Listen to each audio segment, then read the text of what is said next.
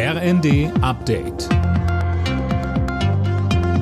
Stündlich neu. Auf den Punkt informiert. Ich bin Daniel Stuckenberg. Guten Tag. Im rheinischen Braunkohlerevier hat die Polizei damit begonnen, das von Klimaaktivisten besetzte Dorf Lützerath zu räumen. Hunderte Kohlegegner versuchen das zu verhindern oder zumindest hinauszuzögern.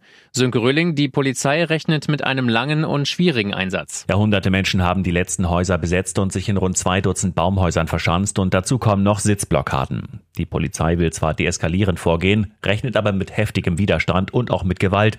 Am Morgen wurden die Einsatzkräfte bereits mit Pflasterstein beworfen und mit Silvesterraketen beschossen. Bis das alles geräumt ist, kann es mehrere Wochen dauern, wie es heißt.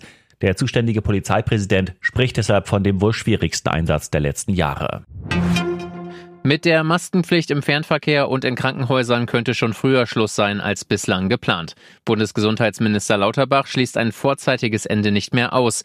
Derzeit sei es aber noch zu früh, sagte er dem Stern.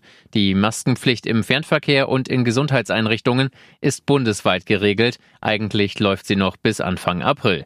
Im Nahverkehr heben bereits immer mehr Bundesländer die Maskenpflicht auf, beispielsweise Sachsen ab der kommenden Woche. Wenn Deutschland seine Klimaziele erreichen will, braucht es mehr E-Autos, so der Tenor nach einem Mobilitätsgipfel im Kanzleramt. Dort wurde unter anderem beschlossen, dass das Ladesäulennetz schneller ausgebaut werden muss.